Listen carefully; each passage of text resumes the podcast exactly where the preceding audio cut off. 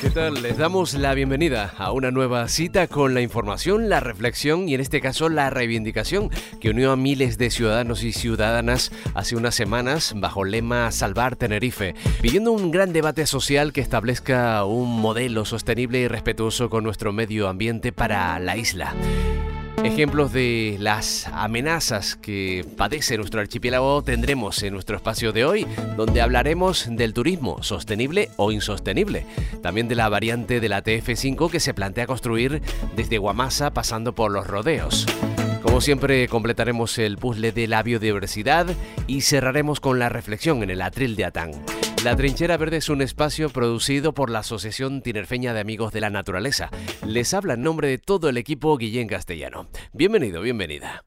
Asociación Tinerfeña de Amigos de la Naturaleza. 50 años con el medio ambiente.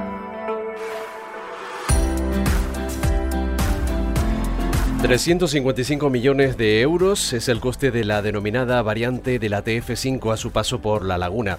Se estipula que eh, podría absorber 80.000 vehículos al día y salvaría el cuello de botella que se forma en la zona de Padre Ancheta. Eh, esta obra plantea la desaparición de 50 viviendas y el soterramiento del 80% del trazado, 4,1 kilómetros. Sin embargo, ¿es la solución a los problemas de movilidad de esta isla? ¿Es este tipo de soluciones una huida hacia adelante? ¿Cumple con los requisitos para proteger realmente el suelo agrícola? Vamos a hablar de este asunto con eh, José Corbella, que es vecino de la zona de Guamasa y afectado también por esta variante de la TF5. José, ¿qué tal? Bienvenido. Hola, muy buenas tardes, bien hallado. Y Joaquín Galera, miembro de la Asociación Tinerfeña de Amigos de la Naturaleza. Hola, ¿qué tal? ¿Cómo estás? muy bien, gracias. Joaquín, tú has mirado el, proyecto y prácticamente lo que comentábamos a grandes rasgos, ¿no? Sí, es peor, es peor porque tú hablas de 4 kilómetros de túneles y realmente son 5 kilómetros y 200 creo que es, ¿no? Es decir, la vía tiene 7 kilómetros de longitud, de los cuales el 75% va en túnel. Son dos túneles de tres carriles cada uno. Y bueno, es, un proyecto bastante duro, bastante llamativo y bastante despilfarrador e innecesario, diría yo. Yo solo quiero, para poner en contexto a nuestros oyentes, solo quiero poner un ejemplo. Imagínense el rascacielos de la Avenida 3 de Mayo, que está frente al Corte Inglés, tiene 24 plantas, ¿verdad? Unos 70 metros de altura. Bueno, este túnel o estos túneles que pretenden hacer eh, con esta obra contempla un mínimo de 20 torres de ventilación y salida de emergencia. Bueno, uno de esas torres tiene la altura del rascacielos. Es decir, que si hay un incendio dentro del túnel y hay que salir por la escalera de emergencia, tienes que subir el equivalente a un rascacielos de 24 plantas para salvar la vida. Esa es la burrada que están eh, planteando eh, para la zona de los rodeos, que es una zona, un paisaje y un, lugar de mucho interés en nuestra isla. Estamos hablando del 75 al 80% de la superficie de ese trazado que va bajo tierra. ¿Y el resto eh, en qué puntos aparece, desaparece? Bueno, vamos a ver, se trata van a crear eh, una autopista de seis carriles que se le añade la autopista que ya hay de seis carriles. Es decir, realmente vamos a tener 12, carriles que finalmente van a confluir en seis carriles otra vez. Es decir, que ya tenemos ahí el colapso anunciado me imagino que lo harán para poder después hacer otra obra, para corregir los colapsos, bueno, lo de siempre, porque esto nunca resuelve nada de estas obras, pero siempre están haciéndolas, ¿verdad? Se plantea el soterramiento para, para salvar este tipo de... Es una zona agrícola y además tiene mucho, por lo visto, los especialistas en, flora, fauna, eh, dicen que tiene un alto valor medioambiental. Eh, concretamente, en tema de avifauna hay muchísima mm, cantidad de, aves que anidan en esta zona y desde luego pues se verían afectadas. ¿no? Hay dos grandes bocas eh, muy destructivas, las clásicas bocas que, que, cortan en vertical y que son muy impactantes. Hay cuatro en total y después dos macros pulpos, uno en Guamasa, otro a la altura de, de la TF5, que ahora mismo eh, en la zona de de la Universidad de Guajara y todo lo demás va en túnel. Entonces eh, es una obra que efectivamente son 355 millones. A eso habría que añadirle pues lo que suele ocurrir, que los modificados y demás que suelen estar en torno a un 20%. Ya nos pondríamos en 450 millones y después con las con el encarecimiento de los materiales y transporte que se está dando, pues me imagino que es una obra que supera los 500 millones. Yo eh, me gustaría hacer una comparativa porque eh, aprovechando la campaña publicitaria del tranvía de Tenerife que nos habla de 15 millones, 15 años ha transportado 200 millones de pasajeros, pues si hacemos a una división muy sencilla, pues vemos que solo con esta obra de 6 kilómetros podríamos viajar gratis en el tranvía durante más de 30 años. Eh, eh, ahí está, o apuestas por las carreteras, que eso solo supone más coches, o apuestas por el transporte público. Aquí en este caso está claro cuál es la dirección que llevan nuestras autoridades. Bueno, eh, José, en, la zona donde tú te encuentras, tú eres afectado, ¿cómo se inserta esta obra en ese núcleo urbano y a cuántas personas afecta, a cuántas viviendas exactamente. Bueno, pues inicialmente dicen que 50, pero lo cierto es que, claro, que ya se está hablando que son incluso muchas más. La preocupación de los vecinos es fundamentalmente qué va a hacer alguien que ha nacido y vive en el campo fuera de ese lugar. O sea, ese desarraigo. ¿Dónde va a ir alguien que tiene a lo mejor una cabra o tiene dos vacas o que tiene a lo mejor sus animales o que tiene su pequeña huerta? ¿Dónde los vas a meter? Si todavía hay problemas para ubicar a las personas en La Palma, que tiene menos densidad de población que en Tenerife, ¿qué va a pasar con ellos? ¿Dónde los vas a meter? O sea, ¿de qué van a vivir? ¿Qué van a respirar? O sea, el, clima, el vecino, eh, todos los que son, están ahí afectados, para ellos es un auténtico trauma, porque los vas a matar en vida.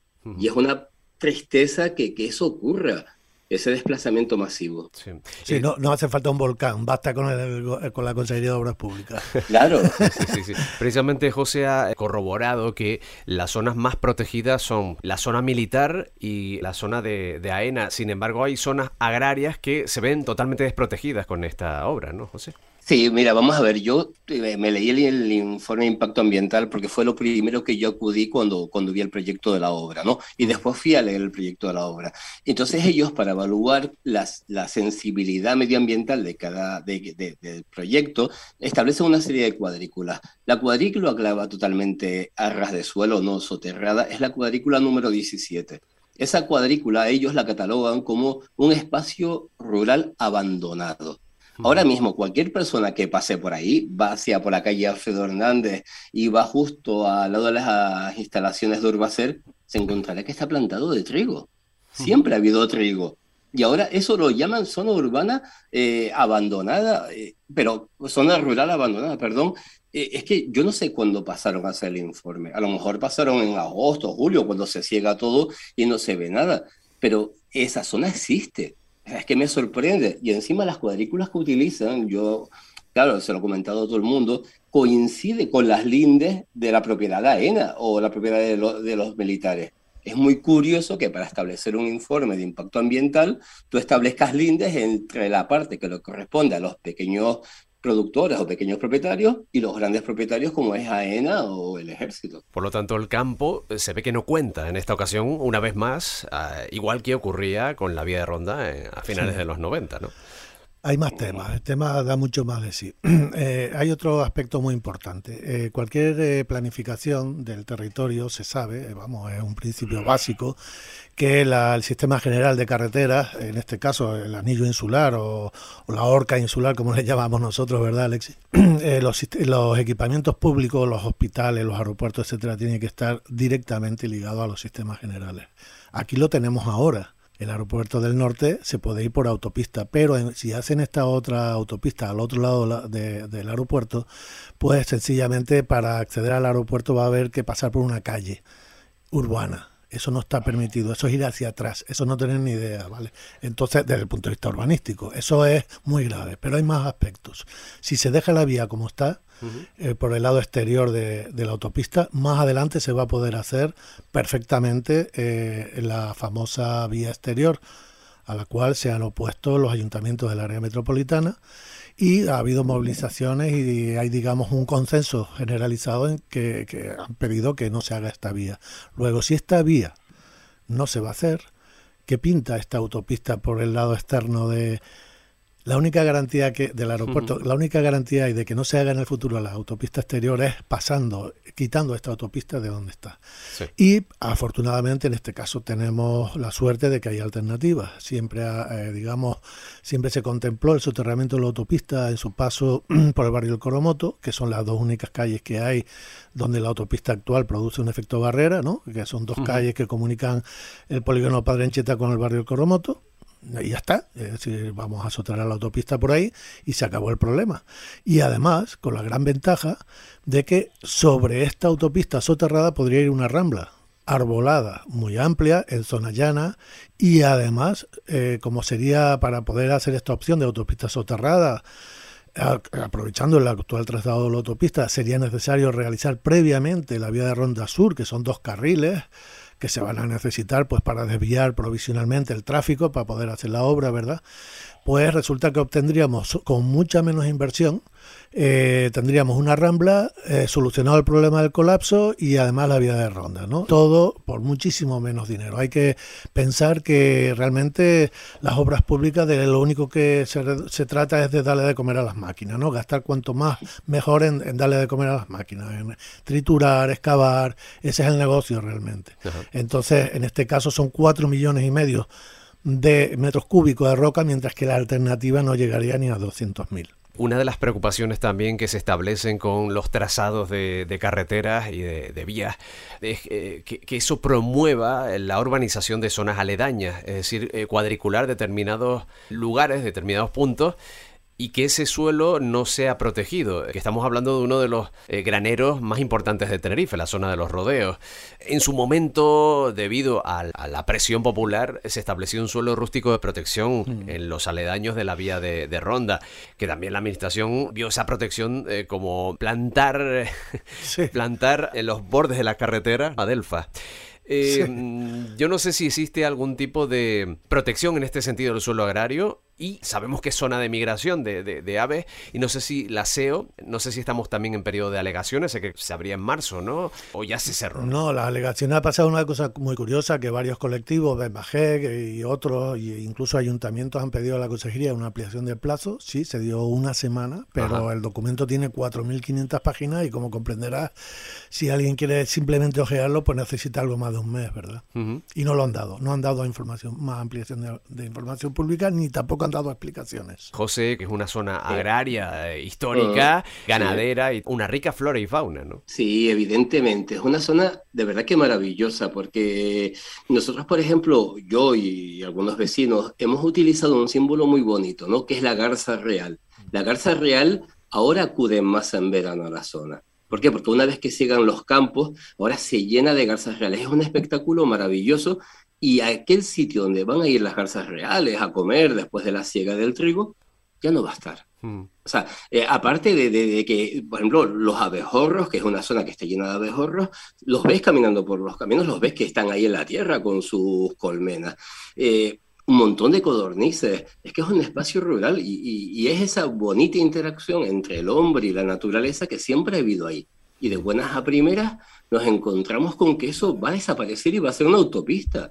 Es que estamos aterrados, al menos yo estoy aterrado por lo que va a pasar. Codorniz común, pardillo común, gavilán común, el busardo, el cernícalo, el halcón, la lechuza, la paloma cimarrona, el vencejo. Hay algunas que están protegidas por la Unión Europea. Las codornices, por ejemplo, hay cientos de codornices. Y, claro, como ya la casa no está permitida en esa zona cerca o perimetral a donde viven las personas, es un sitio de riqueza, eh, fauna espectacular. Yo invito a todo el mundo que pase, que disfrute de ese espacio y valore lo que nos están quitando, no a nosotros los vecinos que tenemos el privilegio de disfrutarlo, sino a cualquier persona, porque es nuestro campo es nuestro territorio, nuestro paisaje. El respeto a, las tradiciones, el respeto a, esos asentamientos y a la agricultura, en definitiva, ¿no? Lo que estamos subrayando aquí.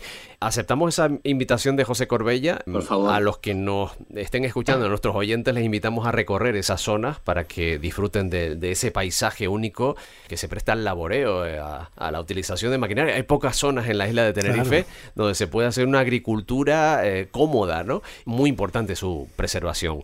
Seguiremos tratando este asunto, lo haremos con próximos invitados, eh, mantendremos informados a nuestros oyentes sobre esta eh, variante de la TF5. José Corbella, muchísimas gracias, vecino de la zona de Guamasa. Muchas gracias a ustedes por darnos voz, de verdad. Joaquín Galera, compañero de ATAN. Muchas gracias a ti. Un saludo. Quiero finalizar esta entrevista con unas declaraciones que hacía el concejal de urbanismo del Ayuntamiento de La Laguna al periódico El Diario.es, Santiago Pérez, donde afirma que la variante TF5 no va a resolver los graves problemas de movilidad insular que competencialmente no le corresponde ordenarlos ni afrontarlos al ayuntamiento. La variante no es tanto un tema de movilidad insular como de ordenación y de desarrollo futuro de la laguna, es decir, una apuesta por el crecimiento de la laguna para así según indica, crecer hacia el sur conforme a lo que las expectativas poblacionales y económicas vayan demandando. La trinchera verde.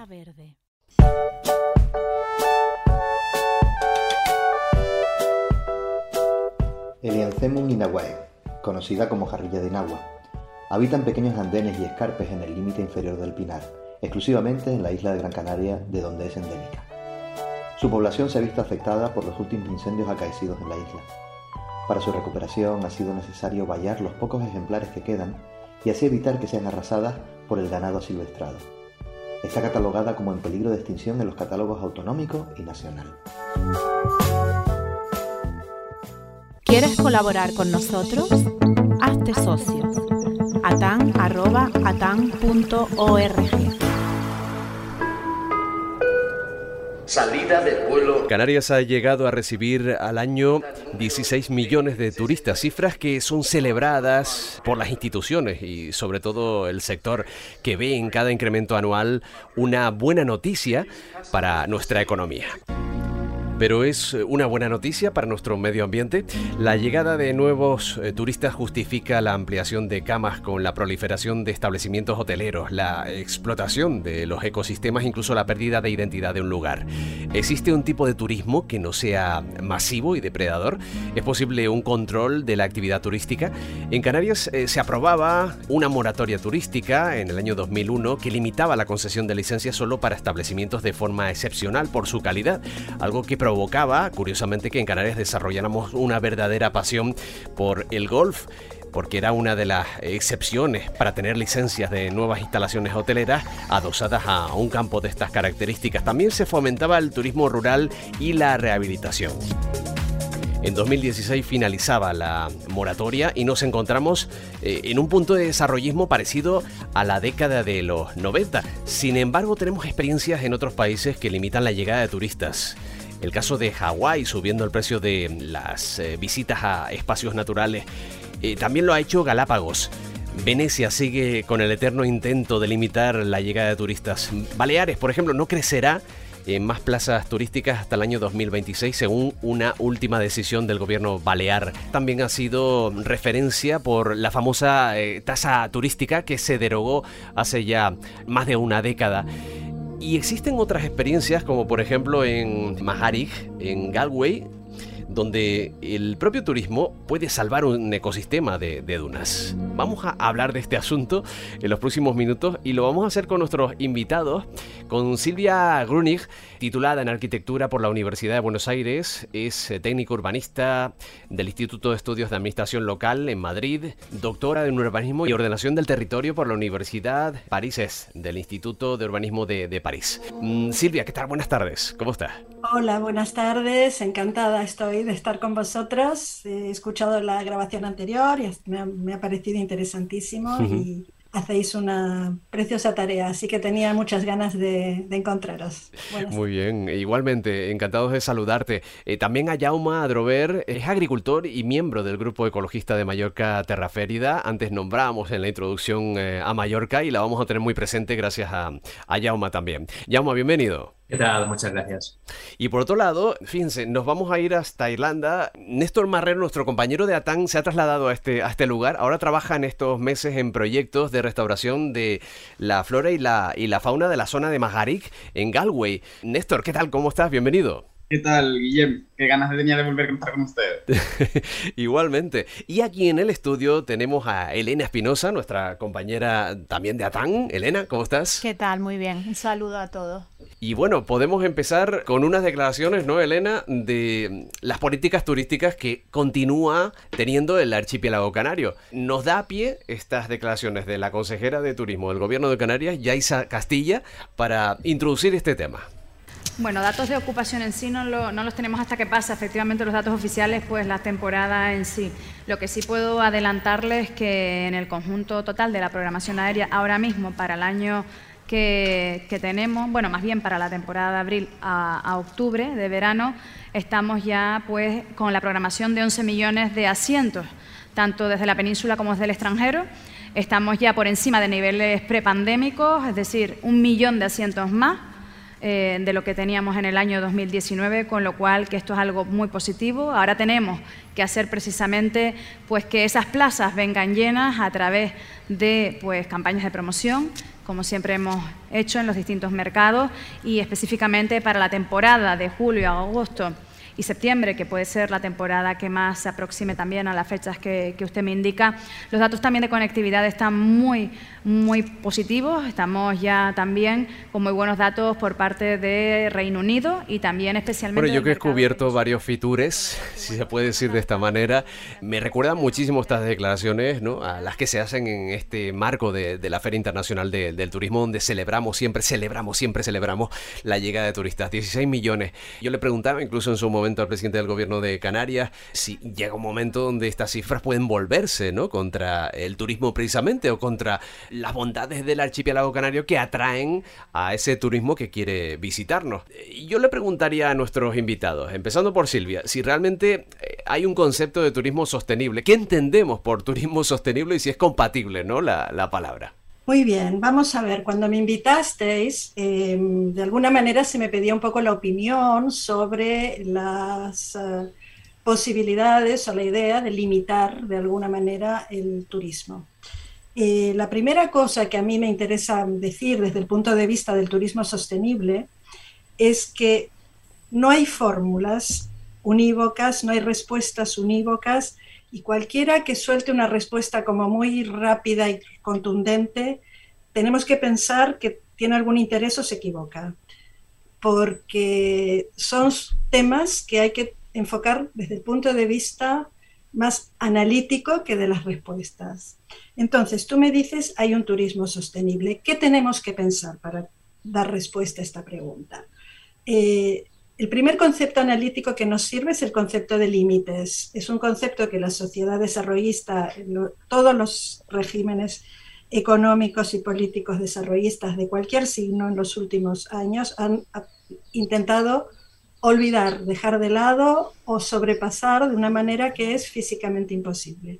O sea, el planeta tiene límites, los recursos tienen límites, mm, la playa tiene límites, tu ciudad tiene límites, mi pueblo, la piscina del polideportivo y tu casa. Todo tiene límites físicos que no podemos sobrepasar. Y esto es una noción a tener ahí delante muy en cuenta todo el tiempo. Eh, luego, la segunda es que la búsqueda de esta sostenibilidad no es una meta. A veces hay fórmulas, vuelvo a hablar de las fórmulas, ¿no? Dicen, con esto seremos sostenibles y ya está. Eh, tiramos las tapitas de Coca-Cola en su sitio, reciclamos el, el, plástico y ya está, ya somos sostenibles. Pues esto no va a ser.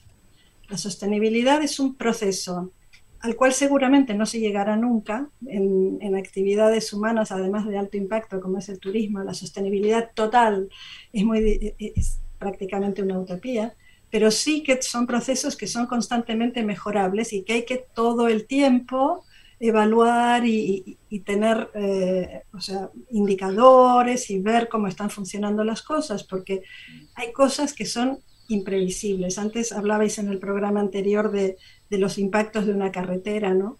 Y que no todo se puede prever desde el inicio. O sea que eh, la sostenibilidad tiene que estar todo el tiempo siendo observada. Y no solo en lo medioambiental, que eso también es una cosa que a veces olvidamos. Hay que tener en cuenta el equilibrio entre los tres vértices que llamamos, que son el ambiental, el económico y el social, porque las sociedades también tienen límites y eso lo hemos estado viendo en los últimos años con todos los fenómenos de, turismofobia, ¿no? de lo que se ha llamado eh, turismofobia. O sea, los tres vértices dentro de la actividad eh, ambiental, económico y social, pero también el equilibrio con otras actividades, que esto es una cosa que nos ha ido pasando, que es que nos, de alguna manera nos olvidamos que además del turismo hay agricultura y además del turismo hay enseñanza y además del turismo hay otra vida, ¿no? Entonces, el turismo, para que sea sostenible, además tiene que permitir que se desarrollen de manera armoniosa las otras actividades humanas en su entorno. Y esto también en el tiempo y relacionado con el lugar. O sea, no puede haber respuestas sencillas, son respuestas muy complicadas. Yo, un ejemplo que me gusta dar es que cuando la pandemia, cuando por fin pudimos salir de casa, eh, yo vivo en Barcelona y además vivo en el barrio gótico. El barrio gótico se quedó muerto vacío. Yo no me había dado cuenta hasta qué punto se había transformado, porque claro, en la vida normal no te das mucha cuenta. Sí que está lleno de gente, pero lo que me di cuenta es que estaban todas las fincas alrededor de mi casa vacías, porque no había los pisos turísticos vacíos, estaba el barrio muerto, las tiendas cerradas, cerró todo. Sin embargo, ese verano, las playas de Barcelona sin turismo extranjero estaban a tope. A tope quiere decir que no se cabía. ¿Qué significa eso? Que si además eso éramos nosotros, o sea, esos éramos los habitantes, los residentes, ¿no? O sea, eso significa que si queríamos recibir los veintipico millones que recibimos por año, nos tenemos que ir, porque todos no cabemos. Entonces, eh, de alguna manera todas estas dinámicas son bastante complejas y sutiles y hay que estar todo el tiempo observándolas. Y, y observándolas desde el punto de vista de todos los actores. No son solo procesos económicos, no son solo procesos ambientales. Entonces, aquí entra en juego la, democracia. El, juego de, la democracia no, no me estoy refiriendo a partidos que también, pero me estoy refiriendo a la escucha constante y activa de todas las voces que de alguna manera tienen implicaciones en una actividad, porque sí que se oye hablar mucho de la democratización del turismo y tal, como acceso masivo, cada vez más masivo a los, turismo y no solo, de, de la moda y de todo, a los bienes de consumo. Eso no es democracia. Democracia es la capacidad de análisis, diálogo, debate, consenso o no consenso, conflicto y, decisión sobre temas. Silvia, vamos a analizar en este pequeño debate o foro de, análisis este tipo de, cuestiones de distintas aristas. Elena, adelante. Sí, mira, sintiendo la emoción por parte de la consejera de Turismo en sus palabras, donde anunciaba hace un par de días a bombo y platillo que hemos conseguido un millón de asientos más comparado con el periodo de, de prepandemia y eso también viene acompañado de bonificaciones a las aerolíneas para compensar la tasa verde, la tasa verde que se pone precisamente para evitar tanto trasiego ¿no? de, de aviones con el consiguiente efecto invernadero. Pero en fin, yo aquí en esta región estamos en un continuo devenir. Por un lado, en el 2020 pues se declara en el Parlamento de Canarias eh, la emergencia climática. Hace, mm, bueno, unas cuantas semanas nos anunciaban la desaparición de ciento y pico playas en Canarias por el avance del mar mm, con el, problema del cambio climático. Eso lo pueden consultar en Grafcan, es bastante interesante porque vemos las playas que, que, que no pueden retroceder porque tienen una barrera natural como un acantilado o porque están construidas y tienen una barrera de hormigón y de cemento, ¿no? Eh, eso por un lado, también arranca en el Parlamento ahora hace un par de semanas una comisión para estudiar el reto demográfico y nos vemos contradicciones, pues como las palabras ¿no? de, la, de la consejera, que además dice que aquí el, modelo de Baleares pues no, no se aplica porque no tiene nada que ver un sitio con otro. Entonces yo le pregunto a Yaume eh, cuál ha sido el camino y el tiempo que han recorrido para que la Administración abandere esa moratoria turística y demuestre una sensibilidad mayor a la que tenemos aquí? Bueno, eso ha costado, ha costado muchísimo. Fíjate que llevamos en, en las Islas Baleares más de un siglo de turismo, ¿no? Nosotros hemos hecho un análisis de, de crecimiento de plazas turísticas a lo largo de, desde que se inaugura la primera, ¿no? Y estamos hablando de 1905, 1906, ya, tenemos ya las primeras plazas turísticas, ¿no? Fíjate que ha tenido que pasar un siglo para empezar a hacer, no empezar, porque sí que ha habido ciertas medidas que se han ido poniendo, pero esas medidas siempre han sido insuficientes para que, para que dejara de crecer tanto el turismo de manera tan, tan, tan bestia, ¿no?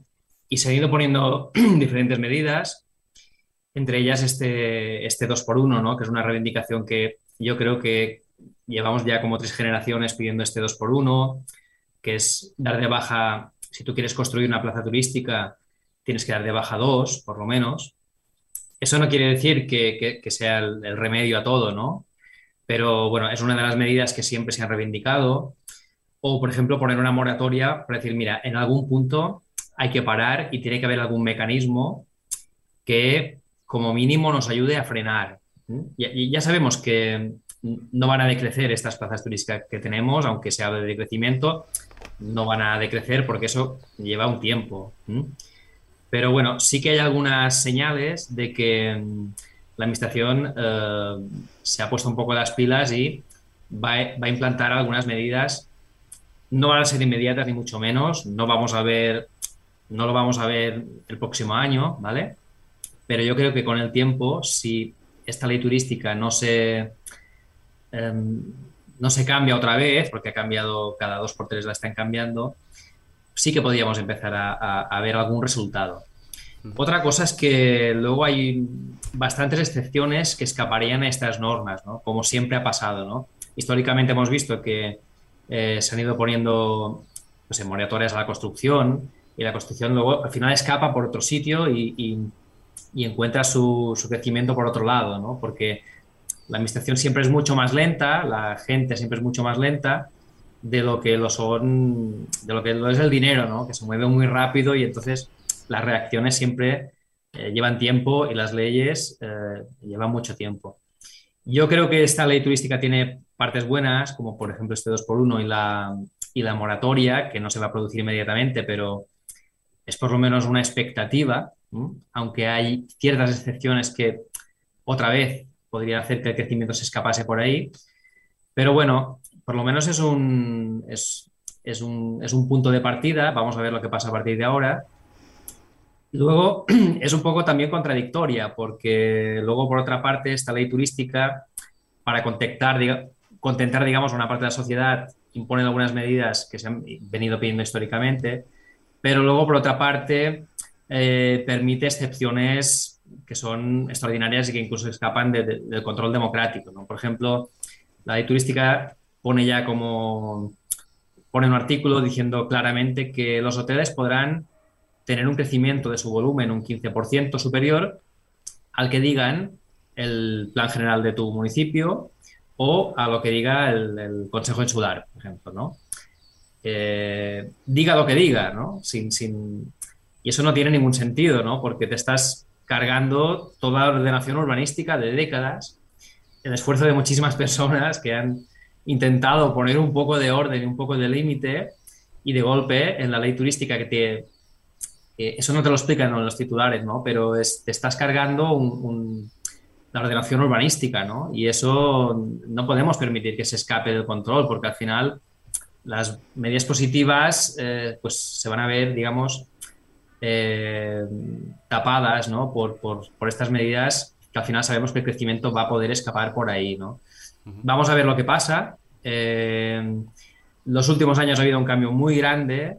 Eh, hemos pasado un punto de defender espacios naturales concretos de la masificación turística o de la construcción masiva.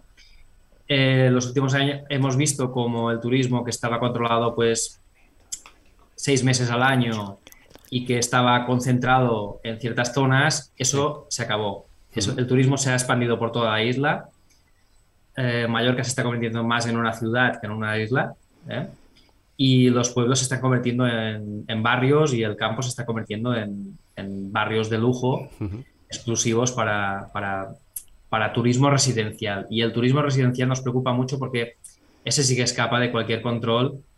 Y bueno, ya somos famosos por eso, ¿no? Los alemanes, sobre todo, han comprado buena parte de la isla, la han ido comprando a trozos. Y eso que parecía que iba a tener algún tope, pues al final hemos visto que con la pandemia y con todo se ha acelerado a una velocidad realmente increíble. Sí, no, bueno, yo un poco en la línea que, que iba Jaume, es verdad que yo leyendo los titulares de, de lo que se propone sobre el papel, eh, en Baleares eh, hablaba de ese aumento en el volumen de los hoteles de un 15% a cambio de un 5%, una disminución del 5% en el número de plazas. O sea que por lo menos sobre el papel, ya veo que la realidad es otra, eh, se propone pues bajar el número de plazas en algún sitio. Aquí en cambio nuestra última moratoria eh, se daba vía libre a la construcción de hoteles de cinco estrellas, porque parece que va a ser el, gran futuro para, para seguir construyendo y, que quede todo bonito, ¿no? En fin, yo me pregunto eh, cuál es el punto de inflexión que hace que en sitios como Mallorca, Venecia y Hawái, pues no sé, los propios ciudadanos mm, culpen al turismo de la pérdida de calidad de vida y en eso eh, yo creo que Néstor tiene un punto de comparación entre lo que ocurre en Canarias, que lo conoce estupendamente, y lo que está ocurriendo en Irlanda, ¿no? Sí, yo ahora que estoy trabajando, bueno, yo soy canario, pero estoy trabajando ahora en Irlanda como parte de mi tesis doctoral. Y hemos trabajado aquí en un proyecto que es muy interesante y que surge eh, de la iniciativa de un grupo de vecinos que están sufriendo las consecuencias del turismo de masa en su entorno inmediato el turismo de masas está transformando el ecosistema en el que viven. Y eso, por ejemplo, una de las consecuencias que tuvo es que en, solo en el invierno de 2015-2016, la carretera, por ejemplo, tuvo que ser limpiada 16 veces porque la arena de las dunas enterraba la carretera de forma continua. Y ellos no podían salir de sus casas hasta que venía la, la máquina de limpiar y, realizaba las tareas. Eh, aparte de eso, la degradación de las dunas estaba totalmente relacionada con factores naturales, como el oleaje, pero incidida mucho más por el, por el turismo, desde tirarse rodando por las dunas, eh, los, los, campistas hacían fuego, apagaban, eh, aparcaban las caravanas, en, en, realidad un, un sinfín de, de, cosas que podían ocurrir. En la zona no tenía baño, no tenía ningún tipo de aparcamiento, entonces todo ese desorden de uso provocaba que, que, bueno, ciertas consecuencias sobre el, sobre el ecosistema. Y entonces ellos dijeron, vale, tenemos que solucionarlo, porque si nosotros no lo solucionamos, el, el, el ayuntamiento no va a hacerlo, porque ya habían intentado esa vía y no respondía. Entonces ellos decidieron, por su cuenta propia, em, comenzar, por una parte, a hablar con los propietarios y decidir qué zonas iban a ser el parking de, la zona y instalaron también eh, una zona de baños para que la gente realizase sus necesidades en una zona concentrada y no en cualquier parte, porque al final el pisoteo de estar buscando una zona íntima para, para poder hacer tus necesidades, pues también estaba afectando y dañando las dunas. Pero luego el proyecto se sigue desarrollando y lo que al principio simplemente era la intención de los vecinos de ordenar los usos que se producían en la zona, empieza a ir más allá y empiezan a hablar de turismo regenerativo. Y el turismo regenerativo va un poco más allá del turismo sostenible, que es que no daña los recursos de los que se nutre, mientras que el turismo regenerativo tiene como objetivo regenerar esos recursos de los que depende el, el turismo en este caso, que es el sistema de dunas. Entonces ellos empezaron a desarrollar ideas con la, con la Universidad de Galway eh, para poder investigar a nivel local qué acciones se podían ejecutar que mejorasen realmente el, funcionamiento de las dunas y su recuperación.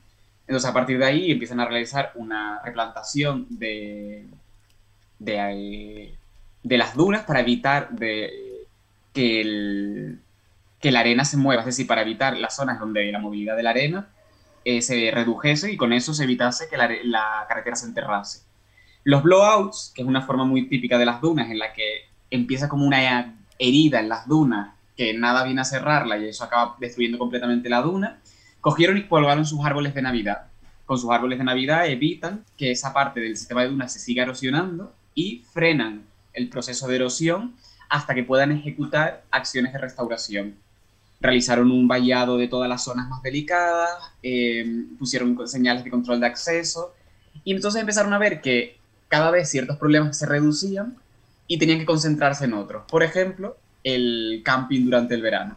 La gente instala sus casetas, realizan eh, hogueras para disfrutar así de una velada distendida pues ellos mismos decidieron empezar a salir en las noches de camping a buscar la gente que estaba acampando y explicarles por qué no se debe acampar en las dunas y por qué no se debe hacer fuego.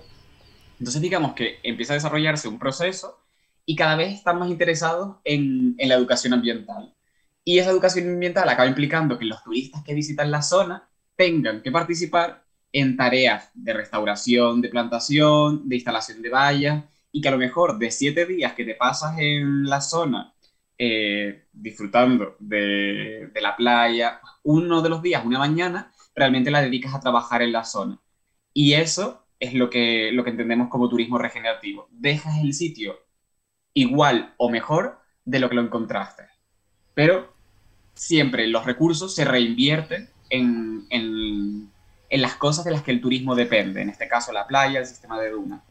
Y con todo esto ya han desarrollado también un sistema para autofinanciarse, porque al final no olvidemos que no hablamos de, un, de una administración pública, hablamos de un grupo de vecinos que decide que ya está bien, que toca recuperar el sistema de dunas porque se están viendo afectados directamente.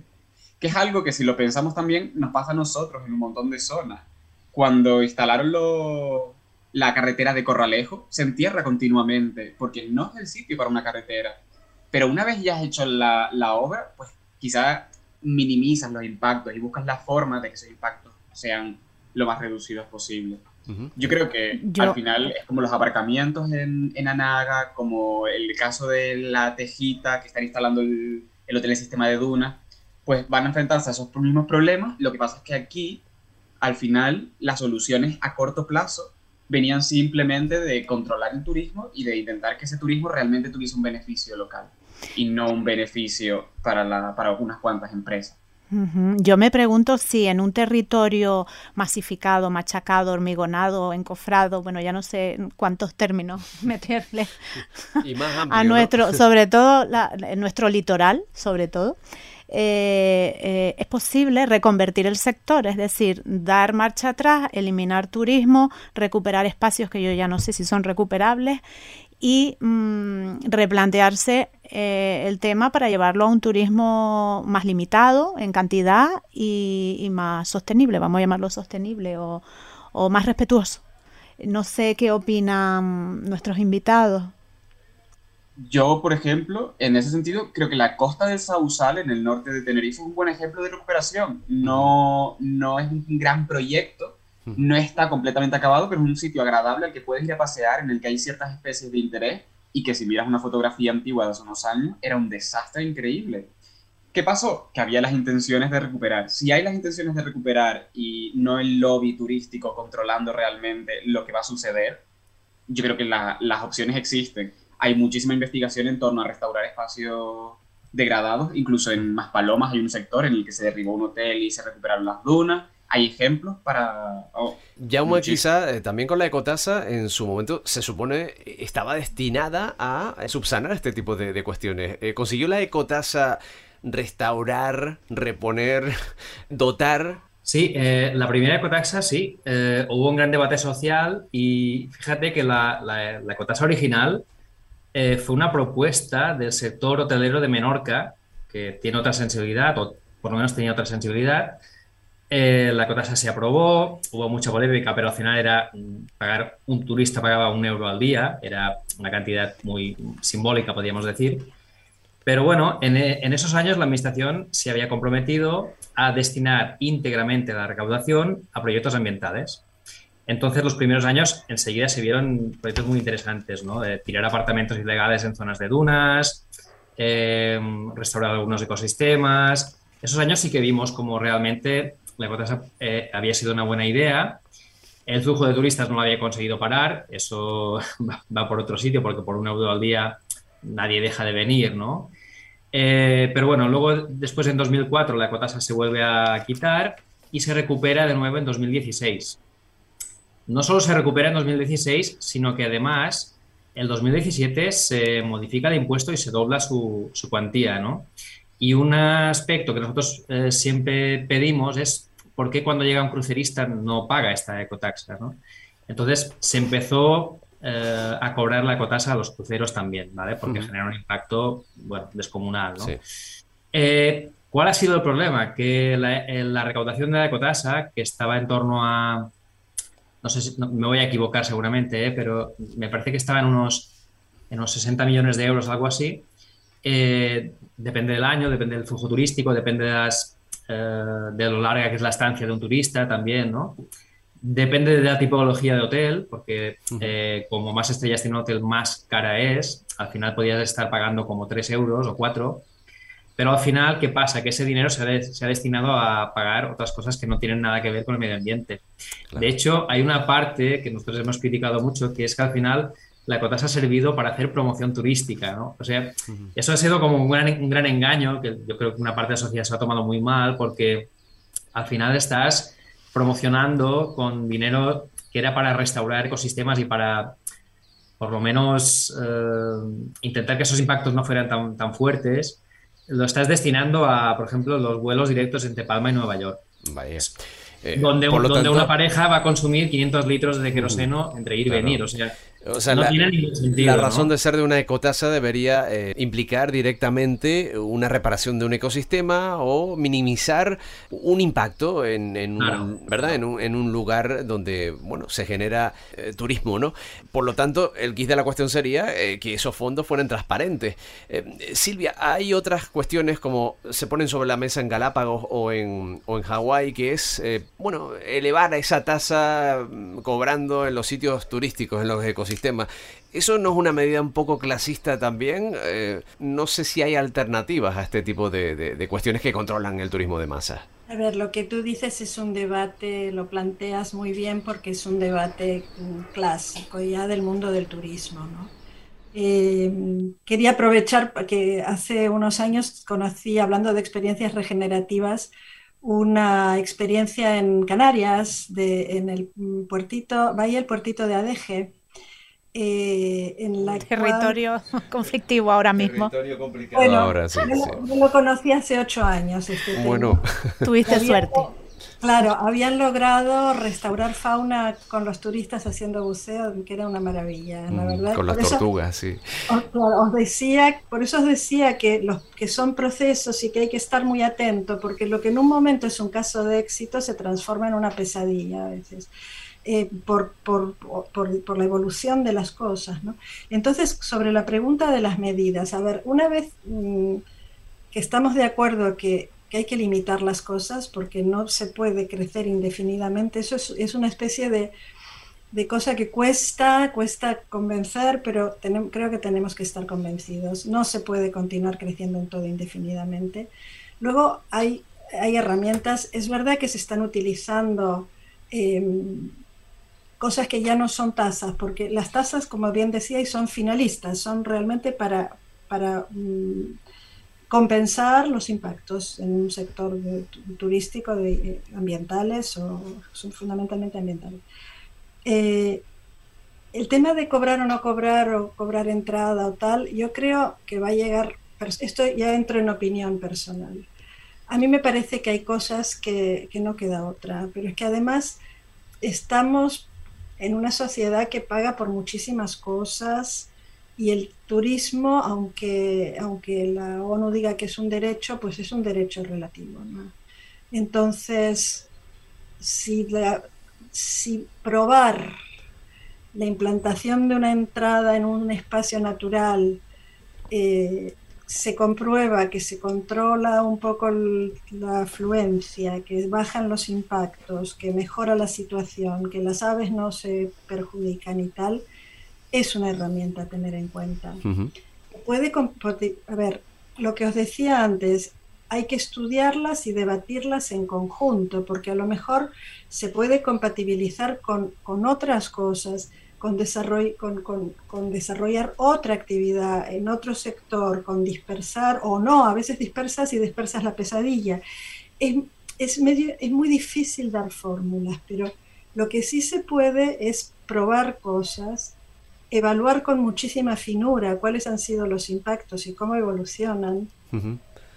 Y también ser capaz de tener la humildad de tirar para atrás a veces, ¿no? O sea que también es aconsejable que las, las cosas no sean irreversibles. Por lo menos eh, la oportunidad de haber ensayo-error, ¿no? Para propiciar una vuelta atrás o una modificación incluso de esa manera de desarrollarse. Eh, Carlos Galván, adelante. Sí, es que estaba escuchando a Silvia y no... Y bienvenido. Sí, gracias. Y no podía evitar para añadir una cosa, bueno, a lo que está comentando Silvia. A ver, ¿cómo... Eh, a mí mi pregunta que me viene es ¿cómo paramos la ambición, ¿no? Estamos escuchando dos formas ahora mismo de entender el turismo, como se ha hablado Néstor Barrero desde Irlanda, de cómo los propios vecinos al final han, han recapacitado y han pensado que a lo mejor no quieren que todo eh, se explote y tener aquello masificado.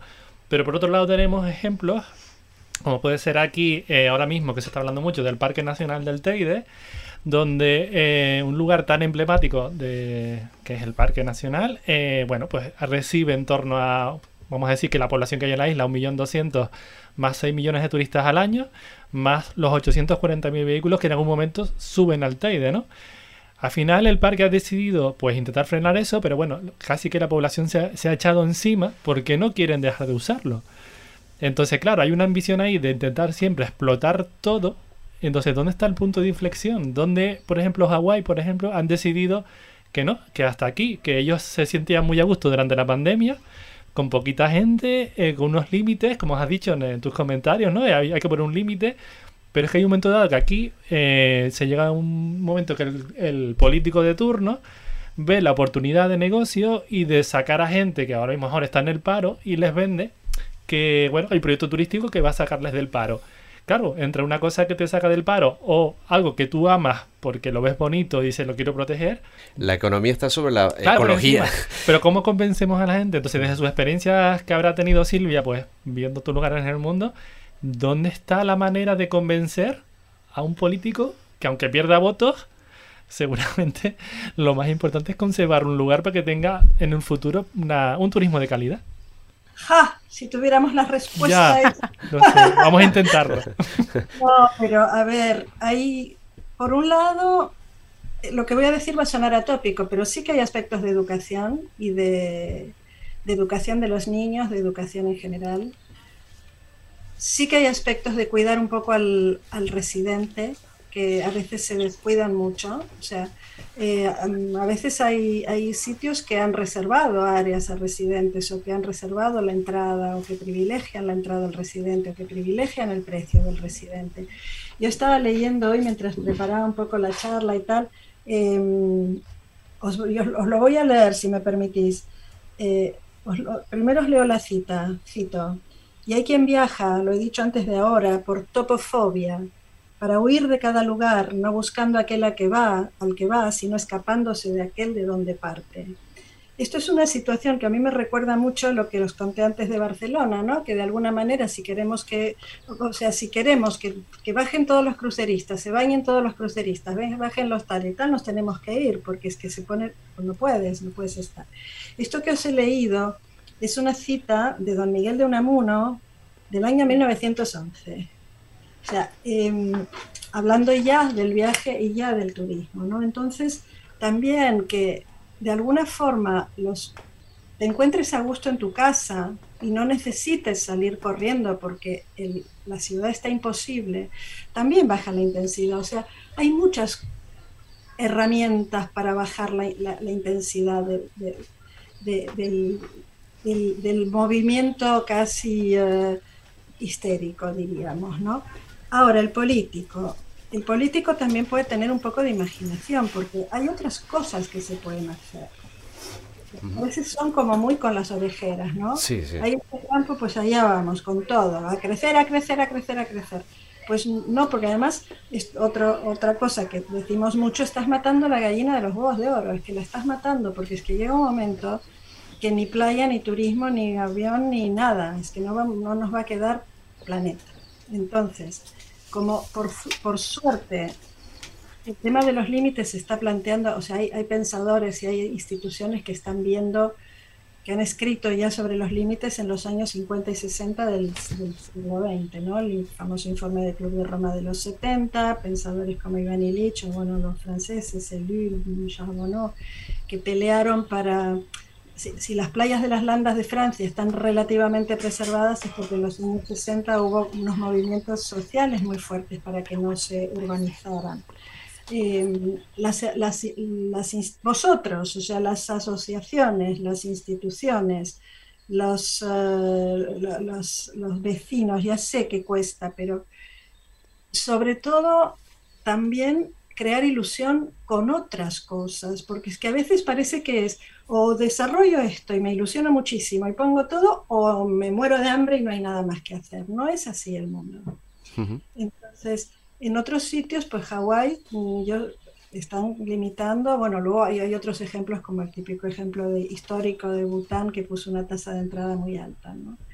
Eh, que corres el riesgo de que te llamen elitista, bueno, creo que sí, pero si a cambio de eso, de alguna manera, tu población, tu, tu población está viviendo un poco más cómoda, y, bueno, lo que voy a decir quizás no suene bonito, pero bueno, no, no, me voy a morir por no poder ir a Bután. Si no, puedo, o sea, si puedo pagar el billete de avión, también puedo pagar la entrada. No sé, no sé si me explico. Eh, a veces hay que tomar decisiones un poco impopulares, porque la cosa está muy seria. Estamos en eh, tiempo de conclusiones y siempre nos gusta concluir con cosas positivas, ¿no? Entonces, mm, queríamos saber si Yao Mao, eh, Néstor, eh, tienen alguna propuesta. Bueno, yo, creo que, es lo que decía Silvia, ¿no? hay límites y hay que respetarlos, ¿no? Al final, fíjate que la, la campaña última de los últimos años más, no sé, más atractiva que, ha habido con cero, cero, presupuesto fue de ciertas asociaciones que se llamaba Sense Limits no hay futuro, ¿no? Sin, límites no hay futuro, ¿no? Este fue el eslogan de la última campaña de 2017 o 2018, ¿no?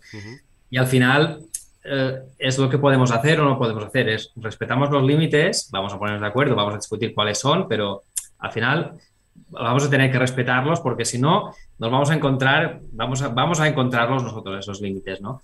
Y nosotros siempre decimos lo mismo al final, o sea, o, nos organizamos como sociedad, lo hacemos nosotros, nos autoimponemos estos límites y el respeto a estos límites, o la realidad será, al final se va a imponer ella, ¿no? Y nosotros pensamos que la primera opción de entre hacer algo o no hacer nada, ya veremos, la primera opción siempre es la mejor, porque es la que tú puedes organizar, es la que puede ser más justa para el máximo de gente posible. Por eso eso liga un poco con, lo del o turismo o nada. Bueno, claro, si te has cargado todos los sectores que había en Mallorca, la industria, la agricultura, y luego llega la pandemia y dices, no tenemos nada, ¿no? Eh, bueno, claro, es que lo que contaba Silvia, el barrio se ha vaciado, no hay nadie. Claro, es que nos fuimos de aquí hace mucho tiempo y el barrio abajo, si no tiene turistas, pues no hace falta ni que abra, porque ya no hay nadie que vaya a ir del barrio. Y al final es eso, ¿no? Eh, tú tienes que, de crecer, nosotros pensamos en turismo y de, crecimiento lo planteamos como crecimiento, recuperación de otras actividades que sí que teníamos, que sabemos hacerlas todavía, que hay generaciones que las, las saben hacer, que las pueden transmitir, que mm, podemos recuperar muchas cosas que hemos perdido. Y luego también podemos recuperar algo que no, supongo que en Canarias os pasa, ¿no? Que hay muchos sitios que ya no vais, ¿no? La gente local. O en Barcelona que dices, yo este sitio, pues sí, hace mucho calor, pero yo allí no me baño o yo allí no voy porque no quiero ver cómo está ese lugar, ¿no? Todo con miles de turistas haciendo con la música a, toda, con tantas molestias. Ver estos sitios tan maltratados, no tan masificados, pues es algo que si eres del lugar, pues te acaba doliendo también, ¿no? Y, tenemos que recuperar eso, porque al final nosotros nos estamos encerrando cada vez más en nuestra casa, no vamos a muchos sitios, eh, nos levantamos a las 6 de la mañana para ir, porque si no, no puedes ir. Y al final hay, que organizar la recuperación de estos espacios de alguna manera. Y por lo tanto, no hacer nada no es ninguna. Eh, no nos va a servir, porque nos, nos, va a dar de morros entre la crisis climática, la energética, en fin, cosas que van a ir llegando, quién sabe si más pandemias, lo que sea, cualquier cosa que pueda llegar, tenemos que organizarnos para que tener una economía más variada, un poco más sana y poder vivir un poco mejor, ¿no? Porque no es posible que nuestros padres eh, trabajasen menos ya que nosotros y, viviesen mucho mejor, ¿no? Y al final comprar casa es completamente imposible, etcétera, etcétera. Al final, ¿para, qué hemos sacrificado todo esto, no? un lugar tan especial, sea Canarias, sea Baleares, sea los barrios de Barcelona, cualquier cosa, ¿no? Todo eso tiene mucho valor y hay que hacer algo para parar y luego empezar a recuperar estos espacios. Claro. Yo creo que hasta que no impliquemos a las asociaciones que representan a la patronal hotelera, por ejemplo, y a todo ese sector que vive del turismo, dándole un poco de contenido a ese mensaje que sepan entender, ¿no? Que si se explota de una manera desmesurada, como decían antes, la gallina de los huevos de oro, puede verse mermado e-, ese desarrollo turístico y esa supervivencia. Cuando se aprobaba aquí en Canarias eh, la famosa mm, ley de, moratoria turística, realmente no se hizo eh, para evitar un crecimiento desproporcionado. Fue una búsqueda realmente del turismo de calidad, que venía de la mano del turismo de cinco estrellas, porque al fin y al cabo lo que se hizo fue desplazar también mucho de ese turismo a las zonas rurales, puesto que en esas zonas rurales no se ponía coto. Por lo tanto, lo que proliferó fue la construcción de campos de, de golf. Y una vez desaparecida esa moratoria, pues venga todo el mundo al campo. De hecho, los eh, proyectos que estaban previstos antes de la moratoria se aceleraron y, se aumentó el número de, camas. Por lo tanto, el sector no ha entendido realmente que un control de la llegada de turistas implica em, una pervivencia de, de, ese sector que les alimenta. Y cuanto más instalaciones mm, turísticas pongamos, la población entenderá que son mayores los puestos de trabajo que se generan, pero no solamente para la gente de aquí, porque seguirá también llegando gente de fuera atraídos por esos puestos de trabajo. Por lo tanto, esa carga, que es uno de los términos que yo incluiría también dentro del discurso de Silvia, la carga del ecosistema no soportaría nunca ese crecimiento desproporcionado, desmesurado, que atraería pues toda esta cadena de la que estamos hablando. Sin la implicación de los políticos, por supuesto, la población y el sector hotelero, yo creo que no vamos a ningún lado. Y Carlos me mirando. Yo quería añadir una cosita a lo que estabas diciendo, ¿no? Que es el valor que tiene para un PIB, pues valores como la playa de la Tejita, la Punta de Abona, el Chorlitejo Patinegro, unos cardones, o la última pareja de guinchos que nos queda aquí en los acantilados de Teno. Esos valores nunca aparecen en el PIB. Y, en realidad al final lo que terminamos haciendo, eh, a cambio de eso, de eso que estamos perdiendo eh, esos valores, tenemos playas artificiales que se han creado para el turismo, Hemos creado lugares como el Poema del Mar aquí, que se ha creado una especie de acuario en una zona de la costa para ver eh, peces de otro lugar. ¿Sabes? Se, terminan haciendo cosas para el turismo, transformando lo que teníamos. Entonces, es un poco yo creo que el disparate de no darle valor a esas cosas dentro de un VIP. O sea, como que lo que importa es que vengan cuanto más turistas mejor. Y yo creo que la gente que vive en el lugar, y incluso yo diría también gente que viene de fuera, esperemos que algún día le den valor a eso. y no a, Ah, perdón que te interrumpo, pero es que me, surge la duda al oírte hablar de que a lo mejor eso se cuantifica eh, de forma eh, monetaria, digamos, en algún sitio. ¿Hay algún documento? ¿Ustedes conocen algo donde se refleje el valor de los espacios naturales? Que, bueno, que yo entiendo que tienen valor por sí solos, pero no sé, para el que le quiera ver eh, el beneficio económico o quiera cuantificarlo. Silvia. Silvia. Sí, vamos a ver, esto entra dentro de la noción de, mm, relativamente moderna de servicios ecosistémicos.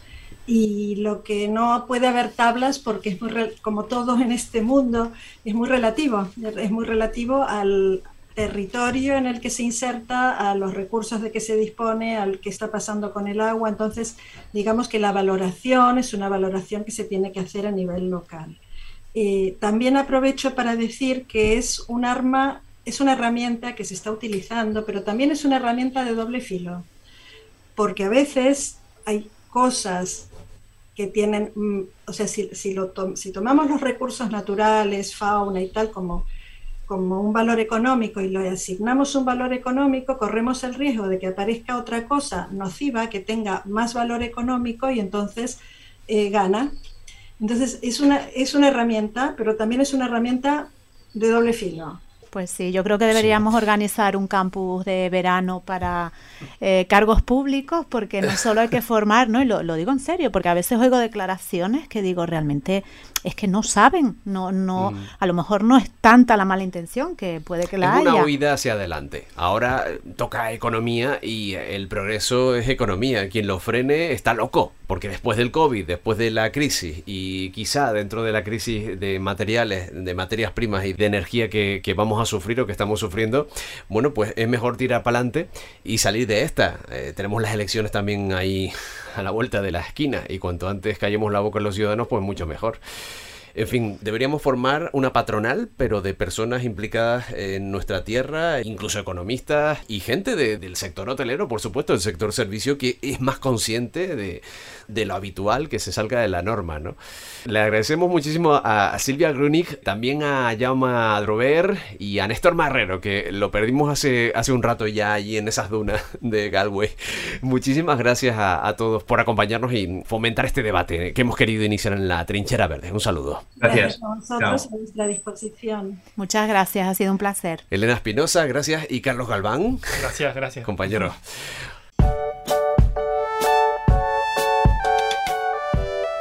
Digitalis canariensis, conocida como cresta de gallo, es una planta endémica de Tenerife, de La Gomera, donde es escasa, y de La Palma, donde ocupa los bordes soleados del Monteverde. En verano presenta una vistosa inflorescencia cónica y densa, con multitud de flores rojo-anaranjado. Debido a su atractivo color y a la alta producción de néctar, suele ser polinizada por aves. Es una especie protegida por la Orden de Flora de 1991. La trinchera verde.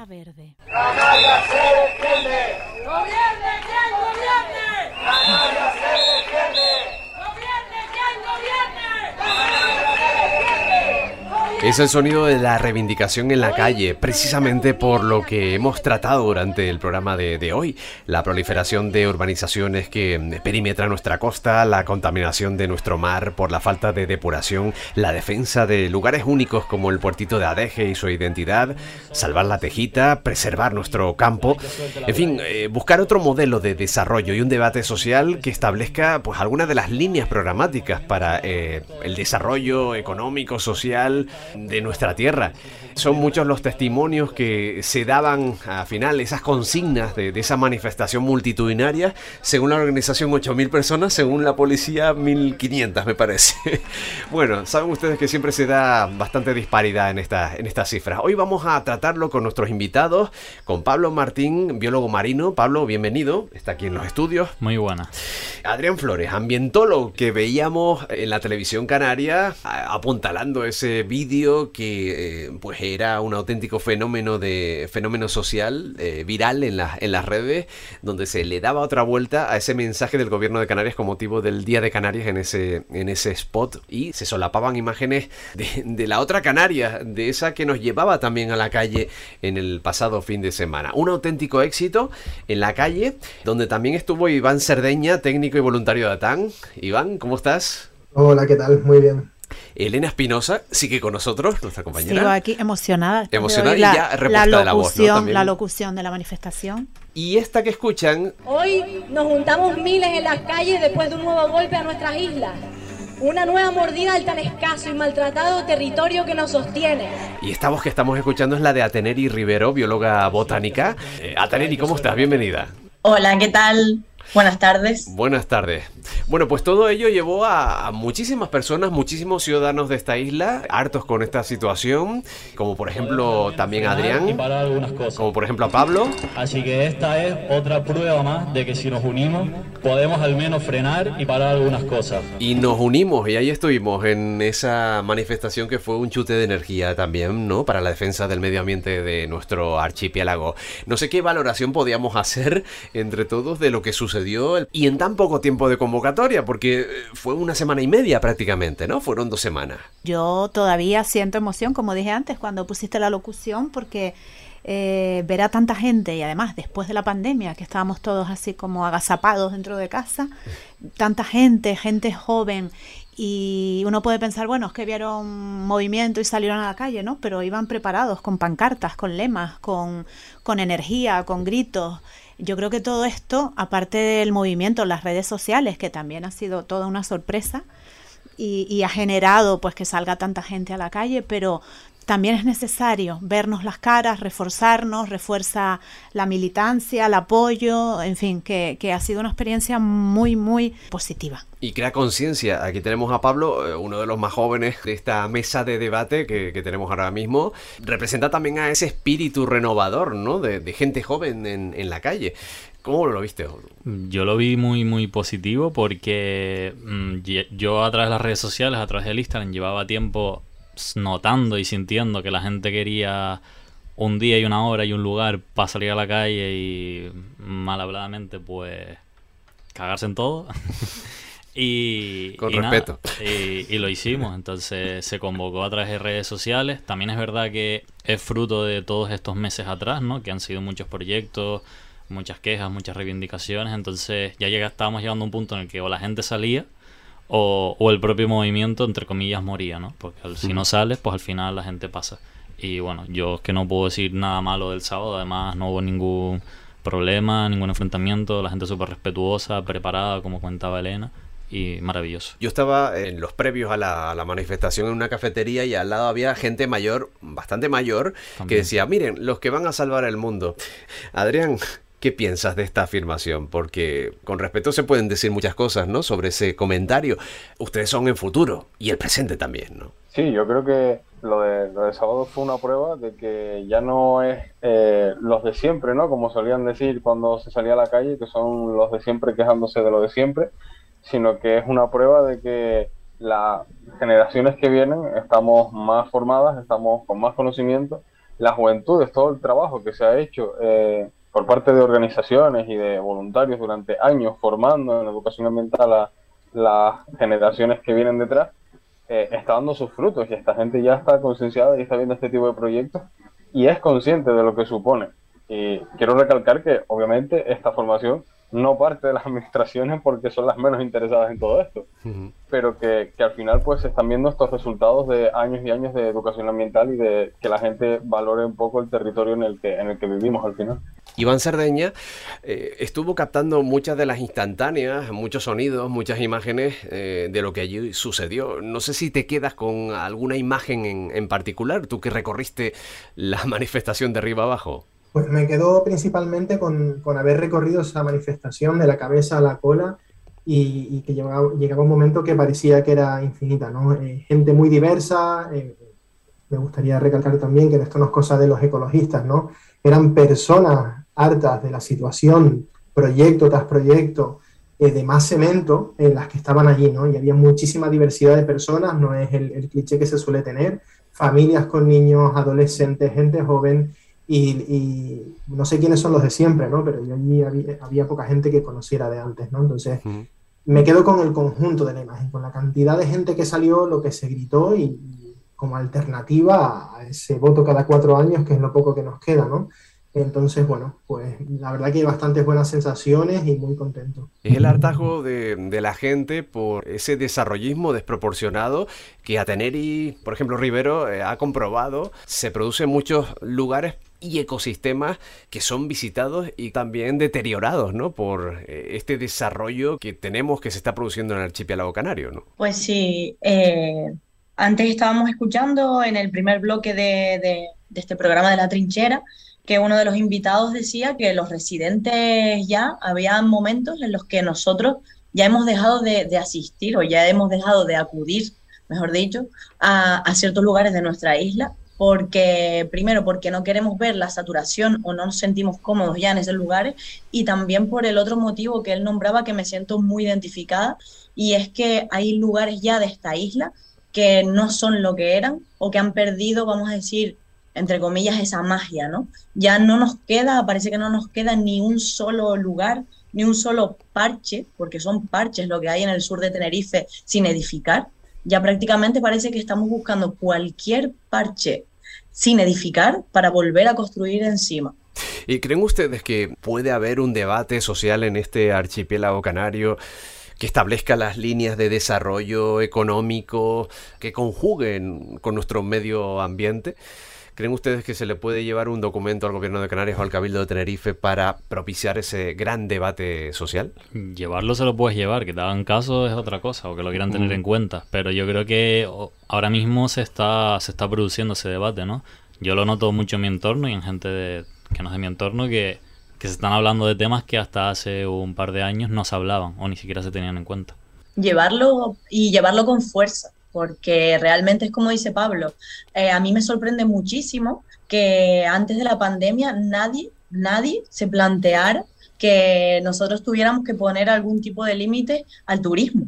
Después de la pandemia eso ha empezado a sonar y parece para mi sorpresa que, que ha sido como un boom en que la gente se ha dado cuenta. Yo creo que quizás a todos nos, nos hizo mm. resonar o nos hizo quitarnos esa última venda de los ojos cuando todavía ya empezábamos a salir de casa, pero aún estaba el COVID por ahí, y no teníamos este, estos niveles de, turistas y, el residente canario podía salir y se daba cuenta de la tranquilidad que había en las islas, de las pocas colas que habían prácticamente nulas, y creo que la gente ha empezado a valorar eso porque en mi entorno también se empieza a hablar y empiezan a darle voz a cómo estábamos antes de que volviésemos a, recuperar, entre comillas, eh, todo este movimiento turístico que tenemos ahora. Entonces yo creo que ahora sería el momento, más que nunca, de llevarlo al Parlamento, si nos hicieran caso o no, que haremos todo lo posible para que sí, pero que se puede llevar con fuerza, yo creo que, que ahora más que nunca. Sí, saben que hay pocas leyes de iniciativa popular que han llegado hasta el Parlamento, eh, no, no se le han escuchado, ¿no?